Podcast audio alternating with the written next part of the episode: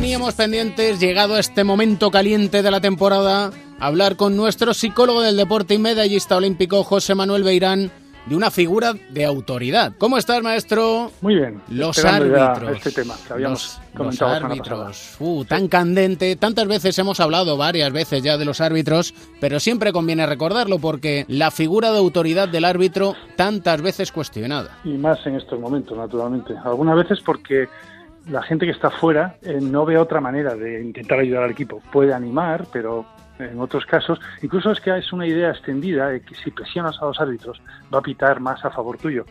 Antiguamente, bueno, eh, los, los equipos de casa era mucho más difícil que perdieran. No había mucha diferencia entre jugar en casa y jugar fuera. Ah, ahora mismo ya no es así ni en la NBA, ni en la ACB, ni en ningún sitio. Solamente cuando te lo crees. Cuando muchas veces te lo crees tú, juegas mejor en casa que fuera, porque te da la sensación de que estás más arropado. Pero eso no es así. Hoy día ya los árbitros son mucho más independientes porque además saben que les están examinando continuamente. O sea, son partidos televisados, va gente a ver qué tal, gente de, de, los árbitros para ver qué tal lo están haciendo y tiene mucha más trascendencia, trascendencia sus decisiones. Entonces no se nota tanto la diferencia aparte de que los campos son los mismos, las canastas son iguales, el suelo es igual en las grandes categorías, entonces no hay tanta diferencia. Pero todavía seguimos pensando algunas veces eso, que si presionamos a los árbitros van a cambiar la forma de arbitrar. Y algunas veces es al revés, no porque ellos como les presionas, digan, bueno, pues voy ahora a pitar en contra de este equipo de casa, ¿no? Que me están insultando el público y tal. No, lo que pasa es que a ellos también les puede afectar. Están más preparados, sobre todo si llegan a ese nivel, a aguantar este tipo de cosas, pero aún así siempre les puede afectar. Y, entonces, quizá ellos mismos, pues bueno, eh, tienen unas emociones negativas, en ese momento les sube su nivel de activación y pueden tomar peores decisiones nunca a propósito, pero sí pueden equivocarse alguna vez. Ahora, la equivocación grave de verdad es la de los técnicos y jugadores, porque en muchísimos casos lo que vemos es que cuando empiezas a protestar, puedes tener razón en una de las jugadas, pero en el resto de jugadas ya solo estás pensando en el árbitro, en la injusticia, en lo mal que te están pitando, y desde fuera se ve claramente que eso no es así. Tú te has salido del partido. El error grave de verdad es de ellos, mucho más que del el error que cometió el árbitro. ¿Y en esas protestas pueden conllevar que los árbitros se sientan más inseguros? Bueno, se trabaja para que no sea así. Incluso los árbitros, por ejemplo, en la Euroliga es así, en la FIBA es así, eh, en la Euroliga no, en la FIBA sí. Eh, son árbitros que, también tienen charlas con, con psicólogos. Chema Buceta habla con, todo, antes de, cada uno de los campeonatos importantes de la FIBA con los árbitros.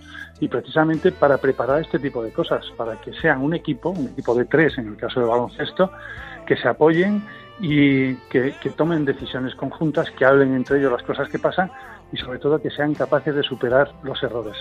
Pasa lo mismo que con un, un portero de fútbol. Un portero de fútbol puede no tocar un balón en todo el partido y le tiran una vez al final o dos veces. Tiene que estar metido dentro del partido y sobre todo tiene que ser capaz de superar errores. En el primer minuto del partido comete un error y empieza la gente ya pues a decirle cosas y tal. Él tiene que estar preparado para eso, si no, no podría ser portero de fútbol. Y eso se van preparando desde pequeños. y luego ya cuando llegan más adelante, algunas veces les va a afectar, depende cómo esté bueno, la fortaleza mental que tengan, pero generalmente funcionan bastante bien para eso y los árbitros también.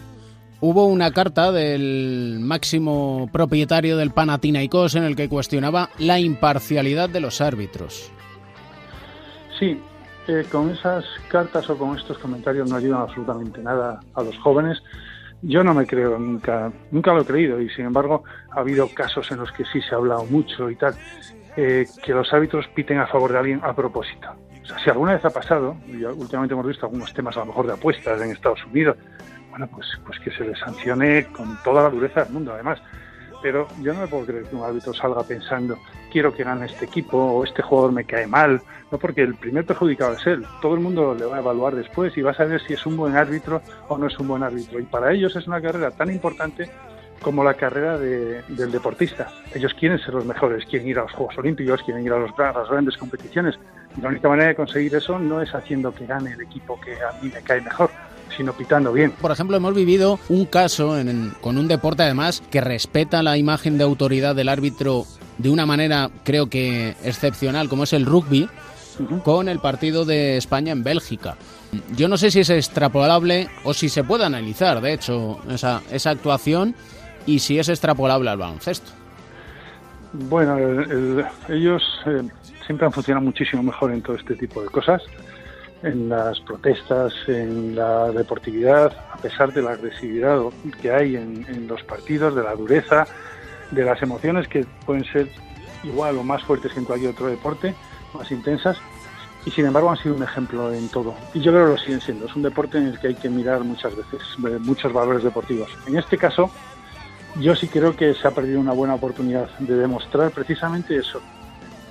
Que además pueden tener razón. No estoy diciendo que no tengan razón. Yo vi el partido y, bueno, es verdad que no entiendo tanto de rugby y cuando oía a los, a los comentaristas pues, que el árbitro estaba equivocando, llegaba un momento que decía, bueno, el árbitro se puede equivocar, pero llega un momento que cuando ya lo decían tantas veces y los jugadores les veían las caras, pues lo que he comentado antes, el error es mucho más de los jugadores. Porque además luego en declaraciones de ellos han dicho, jugamos mal, eh, ellos jugaron mejor, no estuvimos a la altura que tal, pero el árbitro, la primera parte es fundamental, jugamos mal y no merecimos ganar.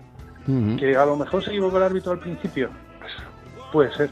Para eso están los directivos, por cierto, para ese tipo de cosas, para que ahora, después, cuando acaba el partido, pues puedan ir y reclamar a su federación internacional, puedan decir este árbitro no tiene nivel o este vimos estas eh, actuaciones o estos vídeos o lo que quieras, pero en ese momento es una pena porque es un deporte que es ejemplar, que lo, que lo sigue siendo seguro, pero ahí, bueno, yo creo que los propios jugadores, además, porque vi después, se arrepintieron enseguida de haber protestado al, árbitro de esa manera, que es mucho menor de lo que se, se, protesta normalmente en muchos otros deportes. Sí que me estoy dando cuenta que los entrenadores, y hablo en plural, están continuamente con cada es que da igual la jugada que sea, un fuera de banda, una falta, todas las jugadas son cuestionadas. Prácticamente todas. Y lo que consigues muchas veces es que tus jugadores que te están viendo están pensando que, es una injusticia todo, porque si el propio entrenador está de acuerdo con esto, entonces al final acaba protestando todo el equipo. No lo mejor sería, pero a la larga es un equipo protestón, es un equipo que protesta mucho.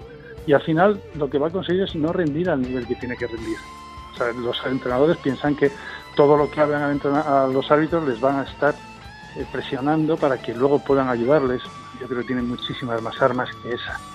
La mayor parte de las veces yo creo que es una falta de control emocional. no sabes lo que hacer y entonces pues enseguida al árbitro le cuentas cosas. Otras veces son solo informativas para decir, oye, fíjate en este tipo de cosas que está pasando que no estáis viendo. Puede ser, pero tienes razón, que hay veces que es absolutamente todas las jugadas y cada vez que un árbitro se para queda de pie cerca de un banquillo, tiene que estar escuchando dos minutos ellos ahí al entrenador diciéndole cosas.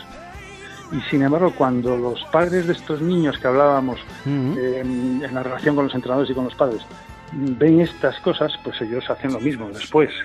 y los niños, cuando ven esto, lo hacen después en las categorías de pequeños. Ya no se dan cuenta que es que un entrenador dice, bueno, si, aunque no sea justo, pero si consigo un beneficio para mi equipo, lo hago. Deporte profesional, valoramos a los deportistas y a los entrenadores en función de los resultados. Pero es que con los jóvenes no es así, es justo todo lo contrario. Hay que valorar lo que, lo que, sea, lo que hacen los entrenadores, lo que hacen los padres en función del desarrollo personal de los niños, no de, no de los resultados. Un placer como siempre, maestro. Y para mí, muchas gracias.